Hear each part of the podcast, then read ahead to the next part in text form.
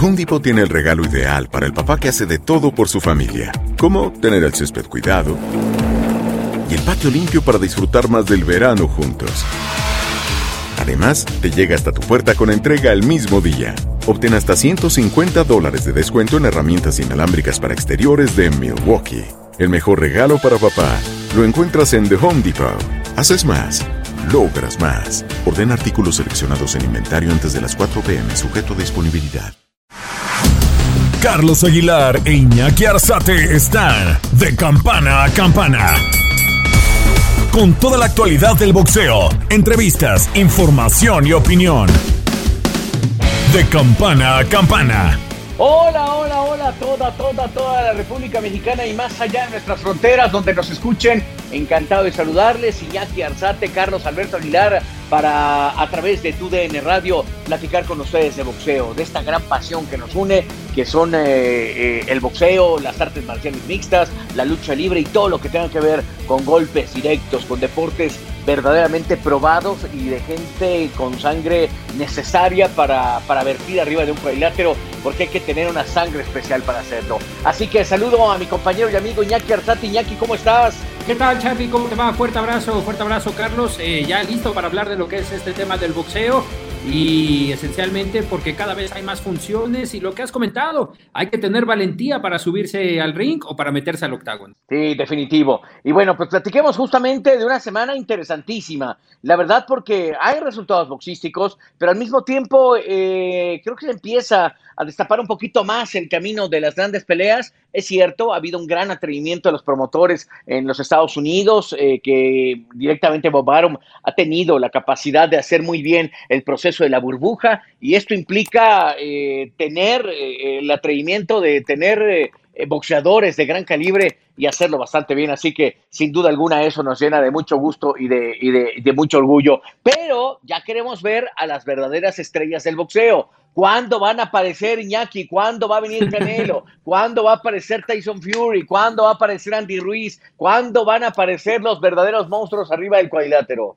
Está, está, planificándose, varios de ellos ya con fechas se están definiendo. En el caso de Canelo, se tiene pronosticada esa presentación el 12 de septiembre. Ya están afinando si en dado caso sería Las Vegas, que se toma en cuenta, aunque en el calendario de actividades de la Comisión Atlética de Nevada todavía no está una reservación por, parte de Golden Boy Promotions. Y lo que señalaba Charlie, leíste esa bola de cristal, ¿eh? de, ya te, desde los primeros capítulos de este podcast, señalabas de que la casa de los Raiders sería el, recinto donde se estaría celebrando esa tercera edición de Wilder contra Tyson Fury y el 19 de diciembre ya se pronostica que se esté celebrando como regalo navideño esta tercera edición en los pesos completos.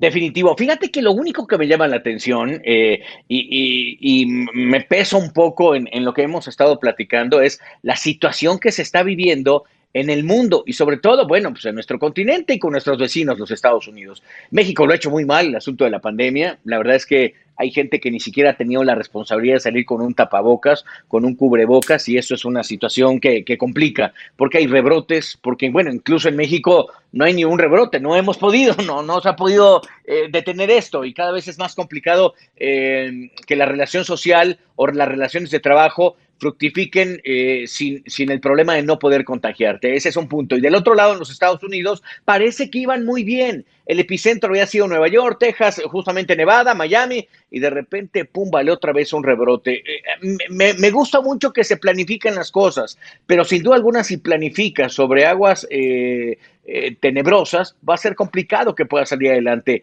Me encantaría saber que en septiembre y que en diciembre vamos a tener no solo a Tyson Fury, sino también a Canelo activo, que incluso Canelo, fíjate, me llamó la atención lo que pasó en la semana, cuando él mismo declara y dice, pues bajé mis pretensiones económicas. Es decir, a lo mejor ahorita no me lo pagan, me lo van a pagar más adelante, órale, va, le entro, con tal de que se haga la pelea. Pero no hemos conocido a un nombre, estamos ya en la mitad de julio. ¿Cuándo va a venir la posibilidad de saber el nombre? Porque viene agosto y viene septiembre. Y si el nombre no aparece antes de que termine julio, pues entonces, ¿qué clase de ofrecimiento vamos a tener? Y lo digo, Iñaki, porque lo que acaba de hacer la UFC fue digno de muchas cosas, de decir qué bueno que lo están intentando, pero al mismo tiempo creo que el espectáculo no me refirió mucho arriba del, del, octágono.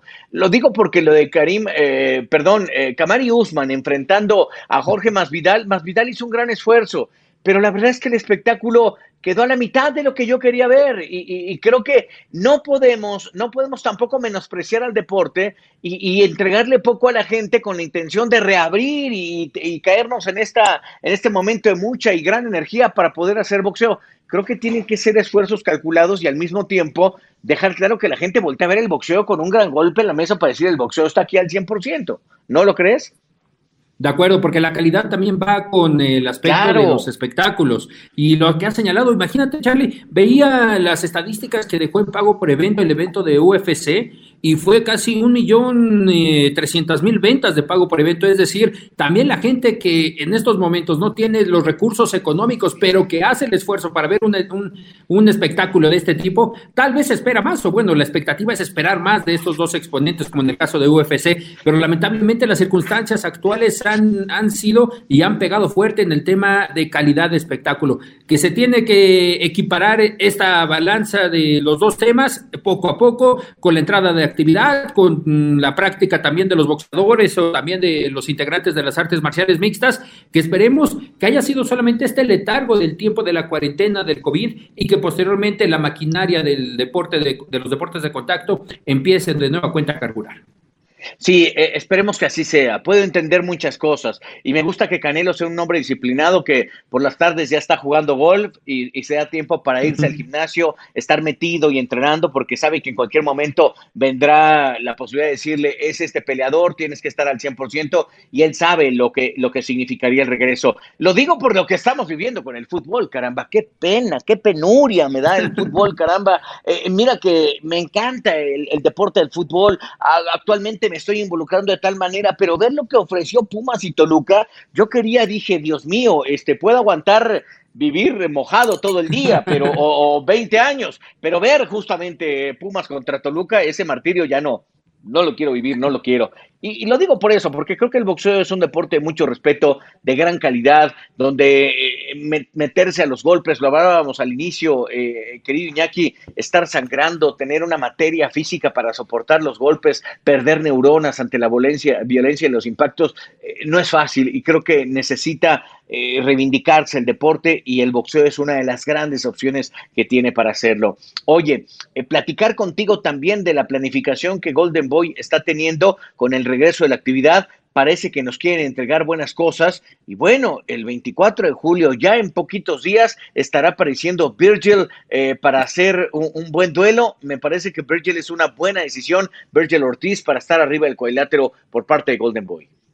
ante Samuel Vargas, uno de los duelos que quedó en la agenda de Golden Boy Promotions en el mes de marzo que era con los que daban el, la primicia para lo que iba a ser ese fin de semana patrio el 5 de mayo con la pelea de Saúl Canelo Álvarez y Billy Joe Sanders. Virgil Ortiz, que lo tomaron como referente para esta cartelera, Charlie, debido a que lo ven con muchas posibilidades, poco a poco irlo llevando, pero es uno de los destacados boxeadores que va actualmente en el peso superligero, que tiene posibilidades de peso welter, pero está muy, muy, muy acorde a lo que está pidiendo Golden Boy. Eh, lo que será, ellos han denominado también una burbuja en Indio, California, donde estarán llegando 10 días antes del combate, es decir, entre el 14 y el 15 de julio, estarán llegando, se estarán concentrando los boxeadores, habrá pruebas COVID, en una mezcla de protocolos de la Asociación Consejo y también de la Comisión Atlética de California, para que todo esté en orden. Y dentro de estos detalles, eh, tuvimos la oportunidad de platicar con Eric Gómez, el presidente de Golden Boy Promotions,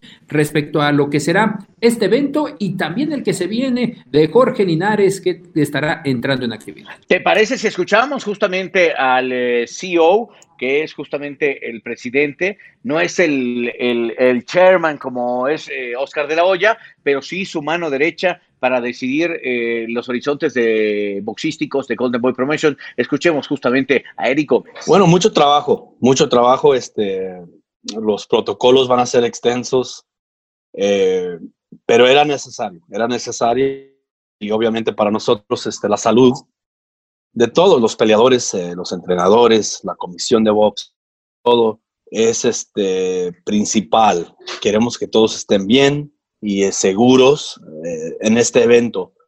No va a haber público para este evento, pero son las condiciones ahorita que la Comisión de Box aquí en California nos, está, nos está poniendo. Entonces tenemos que seguir, seguir las reglas, pero estamos bien contentos de poder regresar. ¿Qué tantos cambios hubo para esta edición, Eric? Hablando con la Comisión Atlética de California, con la cual ya tenían mucha relación, ¿Hubo algunos cambios sustanciales adicional al que no va a haber público en el evento? Sí, pues obviamente este, tenemos que hacer pruebas para todos. Todos se van a tener que hacer pruebas para el, coronavirus. Eh, va a haber este, cuarentena de dos días, mínimo dos días, para todos los involucrados, todos los peleadores, la gente de producción, eh, eh, los empleados de Golden Boy que van a estar asistiendo al evento. Y todos los que van a estar en esa arena se van a tener que hacer este, pruebas, eh, aunque sea mínimo dos pruebas. Tienen que hacer dos pruebas y, este, y hacer cuarentena. Pero es lo que se, se requiere en este momento porque estamos pasando un momento muy difícil, pero lo importante es que estamos regresando. Y este, Eso es lo van, a poder pelear los, van a poder pelear los peleadores y, este, y, y la afición va a estar bien contenta. Indio, California, eh, ¿fue la mejor opción, Eric? ¿Evaluaron algunas otras sedes? No, sí, obviamente tenemos una relación eh, extensa con, este, con Fantasy Springs Casino y era ideal para nosotros porque todos los protocolos que se tienen que tomar, ese sitio allí tiene el hotel eh, caminando nomás, este, unas cuantas, este, menos, no, no tanto de yardas está de, la arena, entonces no tenemos que utilizar un hotel que esté afuera, no tenemos que este, estar manejando los peleadores y todos los equipos de hotel al sitio, todo está allí, entonces fue ideal para nosotros trabajar allí y son socios de nosotros, trabajamos muy bien con ellos. Los protocolos, eh, ¿en cuál se basaron, Eric? Actualmente hay muchos, el de la asociación, el del Consejo Mundial, eh, ¿En cuál se basaron o hubo una unión de todos los protocolos con el trabajo de la Comisión Atlética de California? Fue una unión de todos. Estamos eh, siguiendo muchos de los protocolos de la CMB, este, también de la AMB, eh, los protocolos de California, que son extensos también. Entonces fue una mezcla, pero se repiten, muchos de, muchos de los detalles se repiten entre ellos. Entonces, este, yo pienso que es un protocolo seguro, y este, todos se van a sentir bien seguros allí y obviamente la salud de todos es principal. ¿Qué opinión tiene Oscar de la Hoya de que regresa Golden Boy a la actividad tomando sus precauciones para este 24 de julio? Bien, bien contento. Oscar está contento y hemos trabajado muy duro para poder regresar. No es fácil y obviamente, eh, como, repito, este, que todos estén seguros este, con la salud, es principal para todos. Y estamos bien contentos que se van a seguir estas reglas, estos protocolos para que todos se sienten a gustos. Estamos trabajando eso ahorita con ellos, estamos en pláticas. Ojalá se podría dar algo para septiembre. Veremos, veremos. Este, yo pienso que las posibilidades están muy buenas, muy bien. Él quiere pelear en septiembre. Ya nomás estamos afinando todos los detalles y él va a hacer su decisión. ¿Qué sede estarían contemplando, Eric? Indio, California, Las Vegas. Hasta el momento en el calendario de eventos de, de la Comisión Atlética de Las Vegas no hay una reserva de ustedes. Sí, este, obviamente, como no va a haber público, ahora sí podemos movernos, se pueden hacer en cualquier lugar. No estamos descartando Las Vegas, sí hay posibilidad de estar en Las Vegas, este, pero por lo pronto estamos viendo todos los detalles, estamos viendo todo y la decisión va a ser de Saúl ya que tengamos todo listo. ¿Algún límite de tiempo para esa decisión? A casi dos meses de que sea posible el 12 de septiembre el combate? No, no, no, no, no. En estas próximas semanas se tiene que definir. Es muy diferente porque lo que estamos pasando ahorita, como no hay público, normalmente una pelea grande así se requiere dos meses, dos meses y medio para poder hacer un evento grande y vender los boletos. Pero como no va a haber taquilla, no va a haber público, es un poco diferente, tenemos más tiempo para decidir exactamente todos los detalles que estamos viendo. Y esas limitaciones, esas limitantes, aplica también para un rival que no sea campeón del mundo por el tema de costos, hablando de, esas posibilidades, o, eso ya queda en, la determinación del equipo de Canelo. Queda, queda, en la la decisión de Saúl. Obviamente él siempre quiere pelear con los, con los mejores y muchos de los campeones no están disponibles eh, porque muchos no pueden viajar todavía. Las fronteras no están abiertas totalmente. Entonces, este, estamos un poco, es un poco difícil ahorita el tema de los rivales porque no está abierto todo el mundo, pero tenlo seguro que va a ser un buen rival siempre. O sea, Saúl siempre ha peleado con los mejores y es lo que quiere él. Estás de campana a campana.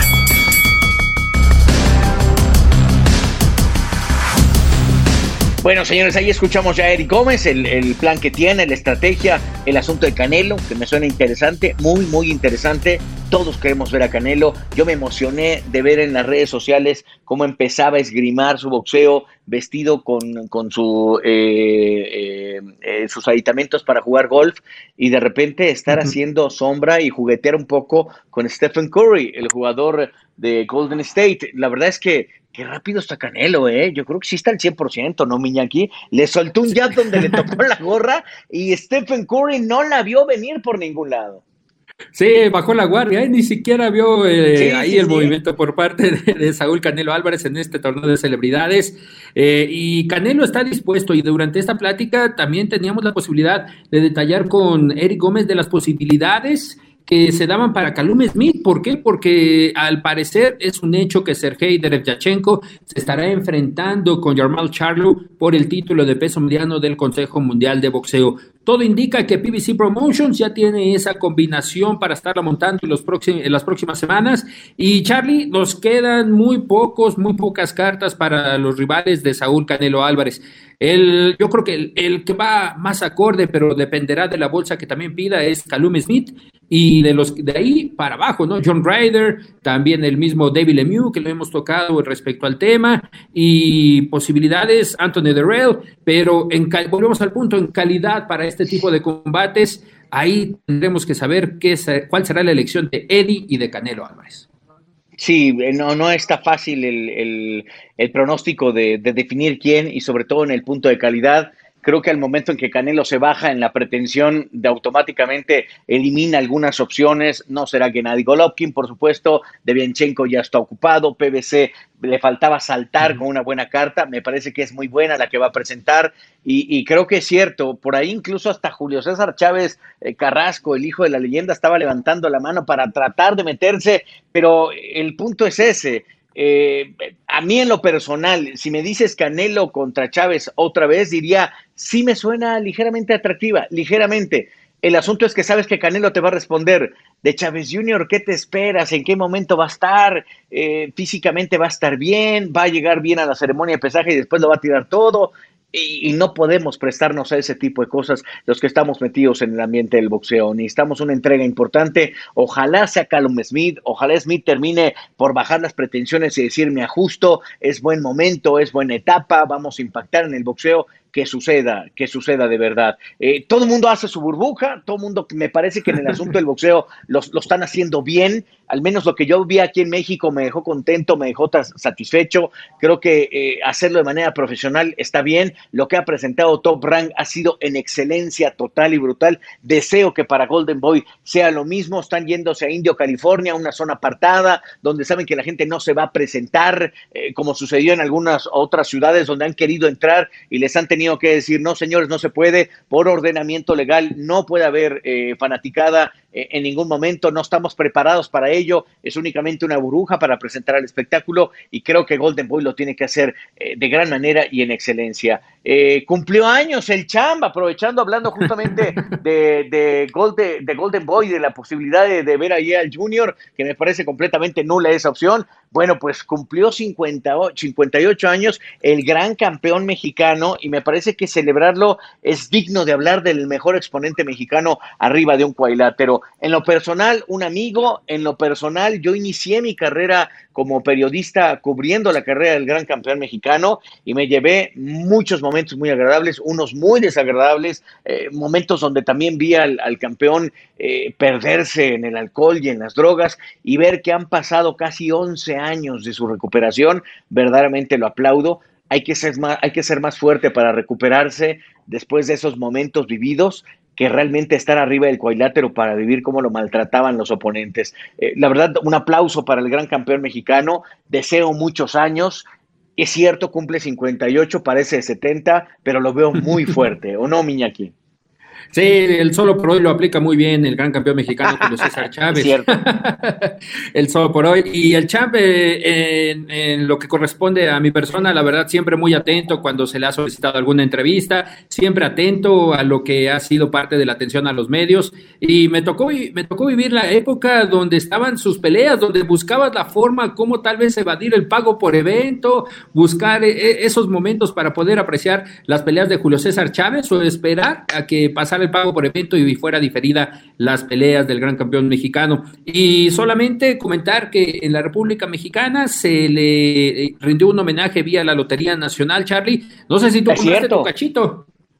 Sí, Yo por lo menos gané reitero, ¿eh? Reintegro. Eh, fíjate que sí lo compré, pero pues como tenía el champ en la portada, me fue muy mal. Siempre con el champ para, el asunto del juego me va muy mal. Y a él, fíjate que le va muy bien él de repente, eh, eh, te cuento estas historias rápido, estas anécdotas, cuando terminábamos de narrar, nos íbamos a cenar y después de cenar yo me dirigía a mi habitación, a veces de repente me metía a un barecito, echarme una última copita y, de repente un día me dijo el champa, acompáñame, vamos a jugar a la maquinita. Entonces ya ves que hay maquinitas en Las Vegas que están eh, muy próximas una de otra están pegadas realmente y hay una banca y otra, y ahí nos poníamos a platicar mientras él echaba sus cuartitos de dólar de 25 centavos, los metía y le apretaba, lo metía y le apretaba.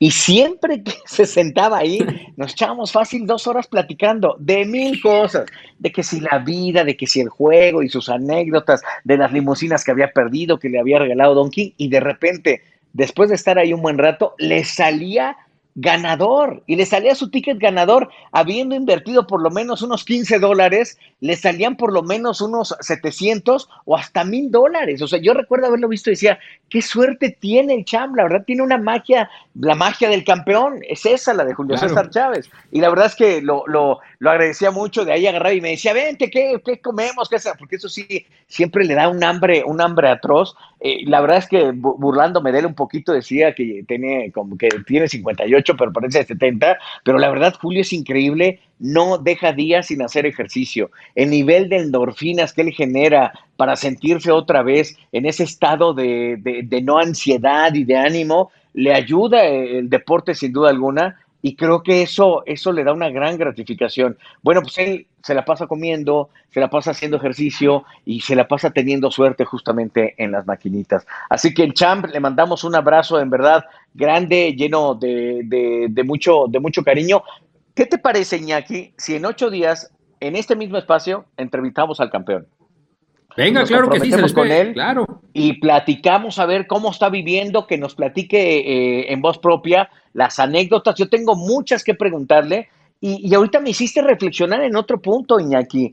En este asunto histórico del pago por evento, Julio, Julio tuvo mucho que ver. Yo te tengo que decir que mi primera cobertura eh, con Julio César Chávez fue un atrevimiento de irme a Las Vegas. Eh, trabajaba yo, eh, empezaba mi camino con Imevisión y empezaba mi salida del Sol de México y me fui a cubrir la pelea Chávez contra Meldrick Taylor que fue la última pelea televisada por mi actual empresa, Televisa, eh, para todo público, en cadena abierta.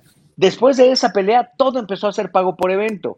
Y es cierto, lo dices muy bien, Julio eh, influyó para que la pelea Chávez Camacho fuera completamente en vivo y abierta en la República Mexicana. Así que son anécdotas importantes de deportistas que han influido en la sociedad, que han influido generando vaya, rupturas y, disrupciones donde no pensábamos que pudiera suceder, mi querido Iñaki. Sí, puestos para platicar con el campeón del mundo, aquí está el espacio y parte de las anécdotas que, que se viven con Julio César Chávez en el ayer, en el de hoy y esperando que sea todavía mucho futuro. Mucho, mucho futuro. Oye, eh, Iñaki, preguntar acerca también de lo que vimos eh, eh, en la semana. Me pareció interesante ver eh, justamente al Chon Cepeda arriba del cuadrilátero, un hombre que ha tenido poca fortuna para los momentos importantes donde ha disputado una posibilidad de título del mundo. En una se le zafó un hombro en Europa, en, en Inglaterra, para ser claros, en otra apareció cortado de la ceja pero hoy creo que el Chon Cepeda parece llegar en uno de sus mejores momentos con una victoria que tuvo justamente en la semana. Decisión unánime contra Kendo Castañeda en estos eventos que hemos hablado mucho de Top Rank y de Bob Arum, pero es que son un hecho, Charlie, el, los resultados son positivos. Y aquí con la presencia de José Chon Cepeda, que, se, que llegó a 32 victorias, 25 de ellas por la vía del knockout. Y poco a poco, de hecho, durante la convención 57 del Consejo Mundial de Boxeo, eh, Memo Brito, parte de la gente de Sanfer, solicitó al Consejo Mundial que lo, ya lo estuvieran clasificando dentro de los primeros 15 o tal vez dentro de los primeros 5. ¿Para qué? Para que fuera ya contendiente a título del mundo. Poco a poco va llevando su carrera José Chon Cepeda, actualmente en el peso superligero, una división candente, pero poco a poco irlo llevando creo que será lo más correcto para que José Chon Cepeda pueda contender a esta corona, ya sea de los cuatro organismos, pero es uno de los duros contendientes en esta división. Sí, atención señores que vienen, la verdad, se empieza lo que decíamos eh, al inicio del programa, empiezan a derramarse momentos importantes, de peleas importantes, y creo que poco a poco van a empezar a soltar las amarras los promotores de los boxeadores de, de, más, de mayor y más calibre. Por ejemplo, punto número uno, ¿qué va a pasar con Jaime Munguía? ¿Dónde estamos viendo ya a Jaime Munguía? Que me imagino que tiene que aparecer ya en cualquier momento, porque pues desde febrero no tiene actividad. Septiembre-octubre está pronosticado. Ed Gómez eh, está ya en negociaciones para saber quién será su próximo rival. Descarta que sea como primera opción Demetrios Andrade, que son los contendientes al título que ostenta Demetrios Andrade, el de la Organización Mundial de Boxeo. Quieren llevarlo en una pelea que se sienta cómodo, que pueda dejarle eh, conocimiento, que lo pueda reactivar a Jaime Munguía, que eso sí, eh, Charlie tiene buen diente. Lo hemos visto en redes sociales, cómo le pega duro a los cortes. Sí, sí, sí, le pega duro. El chavo embarnecido ya, ya dejó la categoría de los super welters, ya se fue a mediano. No dudo que en este año sea complicado mantenerse en mediano, dos, eh, 2021, creo que ahí se va a tratar de mantener y en cualquier momento se va a disparar a la categoría de los supermedianos. ¿Sabes qué? Yo mido 1,80, él mide 1,83 es demasiado alto realmente también para su categoría. Y creo que en la mira, a futuro, muy a futuro, más con, con este año tan complicado, creo que el Canelo Munguía va a tener que suceder en algún momento. ¿Tú cómo ves esa pelea? Si se enfrentaran a lo mejor en un año, Iñaki, ¿cómo la ves? Duelo natural y la pronostico justamente, Charlie, para dentro de un año. Lo estaría planificando para septiembre del 2021. Una de las peleas que estaría dejando tanto buenos dividendos en el tema económico como en el tema local. La veo con probabilidades, obviamente, de que sea en Las Vegas. ¿Por qué no tomar en dado caso ya como sede la casa de los Raiders eh, para que se para que la taquilla sea suficiente y cada quien se lleve un porcentaje? Yo lo veo como un duelo natural que se tiene que dar Charlie. En su momento se estaba tal vez eh, adelantando esa posibilidad para Jaime Munguía, todavía en los pesos super welter, pero ya después de lo que será estas, este segundo semestre, lo veo muy viable que se estén enfrentando en el 2021. Una pelea que puede marcar, ¿eh? que puede marcar, y yo, eh, un aspecto antes y después de la carrera de Jaime Munguía, y uno de los fuertes contrincantes para Saúl Canelo Álvarez, especialmente por lo que has comentado, la estatura de Jaime Munguía, el alcance, y yo creo que tiene más cualidades, mucho más cualidades que el mismo Rocky Fielding, que tenía más o menos esa estatura. Sí, no, pero por mucho. Rocky Fielding, la verdad es que era una, una campamocha con guantes y hizo poco realmente contra, contra Saúl Canelo Álvarez. Eh, creo que me suena temprano, ¿eh? O sea, digo, si yo fuera el promotor de, de, de, Jaime Munguía, me aguantaría un tantito más para ver el proceso que llevará Saúl Canelo Álvarez. El asunto es que eh, los promotores están buscando dinero, los promotores quieren hincharse los, los, los bolsillos de dólares y poder pasar al baño y, y, y aventar los dólares para todos lados y, y, pasar como princesas o como reinas de belleza y aventar dólares por todos lados, porque esos son los sueños de los promotores. Y, creo que aventar a Jaime Munguía, pues ahorita les implica tener dinero inmediato, regenerar lana y por supuesto tenerla, tenerla con ellos. Y aparte, pues imagínate, eh, dólares, no, no pesos, ¿no? Lo cual implica también pues, un crecimiento económico para ellos. Pero creo que todavía si se enfrentaran dentro de un año, creo que hay posibilidades para Jaime Munguía pero creo que las posibilidades van más por el lado de, Saúl Canelo Álvarez. ¿Por qué? Porque veo que un Canelo concentrado, rápido, fuerte, le convienen los boxeadores más altos que él, con todo y la pegada que tiene Jaime Munguía. Que me ha gustado de Canelo últimamente, ajusta perfectamente los espacios para poder atacar o recibir. Y, y si algo se le complica justamente a Jaime Munguía, es la distancia. Lo vi muy bien con Gary O'Sullivan, la verdad lo vi pegando fuertísimo, pero si algo tiene Sullivan es que no, no sabe manejar su distancia. Y cuando empezó a tener cierta comodidad contra Jaime Munguía, eh, Jaime Munguía se la pasó saludando a los de Gallola, movía la cabeza para todos lados porque le estaban pegando fuerte. Y si Canelo tiene esas posibilidades, va a pegar duro, va a pegar potente. No he visto caer a Jaime Munguía, pero daño sí le puede hacer. Y no quiero, no quiero decir que con esto que lo vaya, lo vaya a tumbar, pero un mal golpe puede llevarse y eso habla de las posibilidades que tendrá justamente Saúl Canelo Álvarez. Así que está interesante, está buena, está para la polémica, para la expectativa. Y la verdad que deseo fervientemente que tenga un gran destino Jaime Munguía, que tenga buenas fechas para no, para, para no poder eh, generar una, una incógnita en torno a este duelo que, tú bien dices, eh, eh, estaríamos pensando que sucediera justamente para el próximo año y, la verdad es que me froto las manitas para poder tener ese duelo. ¿Qué pasa con Emanuel el Vaquero Navarrete? Me sorprendió que le llegó la decisión en el momento de decir, me quedo en la categoría de los supergallos o me lanzo a pluma, ya no aguanta la categoría y dijo adiós, se va a la categoría de los plumas, mi querido, mi querido Iñaki. Sí, en unas decisiones que se venían planificando, que el mismo vaquero estaba estudiando debido a que las complicaciones actuales ya, hicieron que el cuerpo evolucionara, su cuerpo evolucionara y durante los últimos días eh, la Organización Mundial de Boxeo da a conocer los movimientos que se van dando, Charlie, en lo que es el peso super gallo, en el peso pluma y en el peso super pluma. Es decir, los grandes exponentes se empiezan a mover, la situación actual también les da esas posibilidades y Emanuel Vaquero Navarrete y Shakur Stevenson suben una categoría, dejan vacante el título, pero tienen la posibilidad de enfrentar al actual campeón de cada división. Emanuel Vaquero Navarrete, en este caso, bueno, ambos serían contendientes, sería un duelo por, eh, por el título que se encontraría vacante, pero yo creo que tiene las cualidades suficientes, la altura y la potencia de los golpes por parte del Vaquero, es con lo que yo me quedo. La verdad, destacadas esas cualidades por parte del mexicano. Y Shakur Stevenson buscando a Oscar Valdés a la espera de cómo surja ese duelo con Miguel Alacán Berchel, pero tiene la mira puesta en el boxeador mexicano. Sí, y, fíjate que otro que también se va a, esa categoría es justamente eh, Jesse Magdaleno. Jesse lo ha hecho bastante bien. Me parece que necesita otra vez ese reimpulso para, para poder meterse en, eh, en, la categoría de los plumas y empezó a manejarse la posibilidad de que Jesse Magdaleno y Emanuel Vaquero Navarrete pudieran tener un buen enfrentamiento de cara a, a aventárselo o a Shakur Stevenson o, pensando también el, siguiente camino de ambos. Ahí me gusta. Shakur Stevenson lo vi fuerte, lo vi, lo vi trabajando muy bien en la parte de, los ganchos, en medio, abajo, eh, bien, pero creo que Manuel tiene una fortaleza que yo no le he visto a ningún pluma hasta el momento. ¿eh?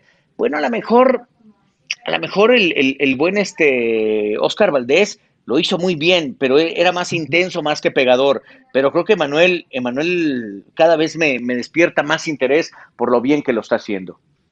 Yo le pronostico un futuro bastante grande en el peso, en el peso pluma al vaquero Navarrete, tomando en cuenta los actuales exponentes Charlie Leo Santa Cruz, no se define si se queda o se va a superpluma, pero las cualidades y capacidades de Leo Santa Cruz creo que no son las suficientes para afrontar a un vaquero Navarrete que trae hambre adicional a la de triunfo de poder dominar esa división, la de las 126 libras. Josh Warrington, que podría ser uno de los rivales complicados para el vaquero, pero Gary, Gary, eh, Gary Russell Jr. lo veo ya, la verdad, que no, no está acorde a lo que son estas 126 libras, a veces peleando una vez al año, situaciones de lesiones. Yo creo que el vaquero tiene mucho futuro y puede barrer esta escala. Definitivo. Oye, eh, quería preguntarte, mi querido Iñaki, ¿Qué sabemos de Andy Ruiz? ¿Qué sabemos de Andy Ruiz? Porque yo lo último que me enteré de Andy Ruiz es que parece que un poco la condicionante que, que habían vivido tanto eh, Eddie Reynoso como Andy Ruiz era que primero le habían dicho ponte en forma para que te reintegres con nosotros. Y creo que Andy está tratando de ponerse en forma. No sabemos en qué forma, si de balón, si de pelota, de sandía o, de qué. Pero necesitamos que suceda algo con Andy Ruiz. No, lo, lo estoy diciendo de broma, pero creo que Andy sí le está metiendo a todo vapor no sé qué tanto en conjunto estén trabajando ya con todo y que firmaron para, para hacerlo. Eh, y a lo mejor está esperando Eddie Reynoso tener la salida de Oscar Valdés para su siguiente combate para meterse de lleno con el trabajo de Andy Ruiz. Porque sé que Andy Ruiz ya empieza negociaciones importantes, pero vamos a ver hacia dónde está apuntando. Y, y, evidentemente tiene que ser un gran regreso el de el campeón de los ex campeón de los pesos completos, primer mexicano en hacerlo y parece que hay la posibilidad de subirlo contra Cris Arreola, lo cual sería interesante verlo ahí, mi querido Iñaki. Correcto, hasta donde tengo entendido, Andy Ruiz se mantiene en Las Vegas, Nevada, está entrenando en uno de los gimnasios que, van a, que están abiertos en la actualidad ahí en la ciudad del juego, después de que inició la preparación, inició el acondicionamiento físico allá en la zona de California, en, en su residencia, y se mantiene entrenando Andy Ruiz allá en Las Vegas, Nevada.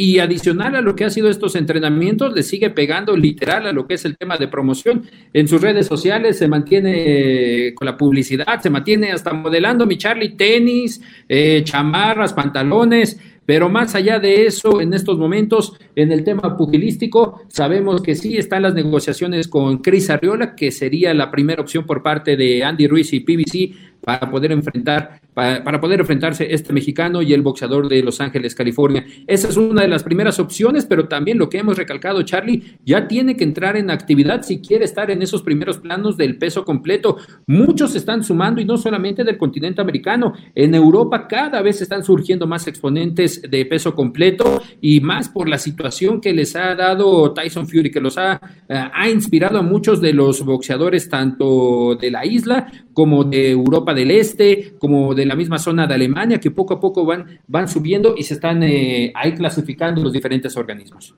Sí, y, que está interesantísima. Digo, sería eh, dos, dos, dos, bolsitas de licuado peleando arriba del coilátero. Estamos en moda los gorditos, qué bueno. Cris Arreola no era un hombre muy marcado, pero sí veloz de manos, está interesante. Y es el último exponente, hasta antes justamente de, de Andy Ruiz, para meterse arriba de un cuadrilátero representando, representando un poco la bandera por México. Si no me equivoco, tuvo duelos con los Klitschko, recuerdas, ¿no? Y, y, no le fue muy bien a Cris Arreola, pero la verdad es que su presentación fue bastante buena. Hizo muy buena carrera en un momento en que estaban eclipsados la, la categoría de los completos. Oye, un abrazo gigante también a Alfredo Caballero el entrenador tanto del Gallo Estrada como de Miguel Berchel, porque su padre, José Alfredo Caballero, perdió la vida eh, y, bueno, penoso lo, lo, que sucedió. Esta enfermedad, esta pandemia del COVID nos ha pegado a todos ellos han sido parte de ese proceso y en verdad yo le mando un gran abrazo a Alfredo Caballero después de estos momentos tan complicados que, está viviendo, la pérdida de alguien tan importante, un apasionado del boxeo, que le metió el boxeo en la cabeza a Alfredo Caballero, quien no ha metido en esa zona de, mucho trabajo, de hacer crecer a los boxeadores de la zona noreste del, del país, que es justamente la zona de Sonora, Hermosillo, un poco la zona del Fuerte, Sinaloa, donde ha captado mucho talento y donde aparecen estos nombres. La verdad es que eh, me sumo a ese dolor, me sumo a ese, a ese abrazo para reconfortar a Alfredo Caballero, el entrenador mexicano. Otro de vuelta que sean dos, Charlie para Alfredo Caballero, que sí lo agarró en un momento que no se lo pronosticaban, como suelen surgir estos instantes, y también en uno de los momentos profesionales importantes para Alfredo Caballero, que está viviendo el tope actualmente con sus diferentes boxeadores, campeones mundiales, tanto varoniles como femeniles, con Yamilet Mercado, y un fuerte abrazo hasta allá, hasta Hermosillo, Sonora, donde se encuentra Alfredo Caballero. Definitivo. Pues mi querido Iñaki, se nos han agotado los temas, la verdad es que seguimos platicando de mucho boxeo y nos comprometemos, señores, mucha atención. Tendremos la próxima semana los resultados de la eh, primera gala de, de Golden Boy tendremos el detalle, por supuesto, y también estaremos platicando con el gran campeón mexicano Julio César Chávez González, los tendremos platicando aquí para ver qué nos dice, qué nos cuenta, cómo está su chavo también, hacia dónde apunta él. Creo que lo veo más separado de él, como diciendo, ya tomó su carrera, que la haga, pero hablaremos de anécdotas importantes después de sus 58 añotes que ha cumplido el gran campeón mexicano, mi querido Iñaki. Correcto, tendremos ya el trono para el campeón, el César del boxeo, para estar presente aquí con nosotros en TUDN Radio, Charlie. Sí, muchos temas y también ahí en el tintero dejamos dos pláticas para que la gente también se enganche con nosotros. A los estelaristas de esa función de Golden Boy Promotions tendremos a Virgil Ortiz Jr. y Héctor Tanajara. Héctor Tanajara, fanático de Ricardo Finito López. De esto, de esto y muchos más detalles los tendremos en la siguiente edición. Pues querido amigo, un abrazo gigante a toda la gente que nos escucha. Ya lo saben, a través de TUDN Radio con este podcast de boxeo, al hablar justamente del deporte duro, fuerte, complicado, lleno de sangre que a Iñaki Arzate y a su servidor Carlos Alberto Aguilar nos, nos apasiona. Iñaki, un abrazo gigante. Otro de vuelta, Charlie, y abrazo de knockout. Abrazo de knockout, perfecto. Abrazo a todos. Pásenla muy bien. Nos vemos justamente pronto. Los invitamos a escuchar a Carlos Aguilar e Iñaki Arzate en De Campana a Campana. Podcast especializado en boxeo, con entrevistas exclusivas, notas y la más oportuna información del deporte de los puños. Estamos de campana a campana con el zar del boxeo e Iñaki Arzate. No te lo pierdas en Euforia y las plataformas de TUDN. Home Depot tiene el regalo ideal para el papá que hace de todo por su familia, como tener el césped cuidado y el patio limpio para disfrutar más del verano juntos. Además, te llega hasta tu puerta con entrega el mismo día. Obtén hasta 150 dólares de descuento en herramientas inalámbricas para exteriores de Milwaukee. El mejor regalo para papá lo encuentras en The Home Depot. Haces más, logras más. Orden artículos seleccionados en inventario antes de las 4 pm, sujeto a disponibilidad.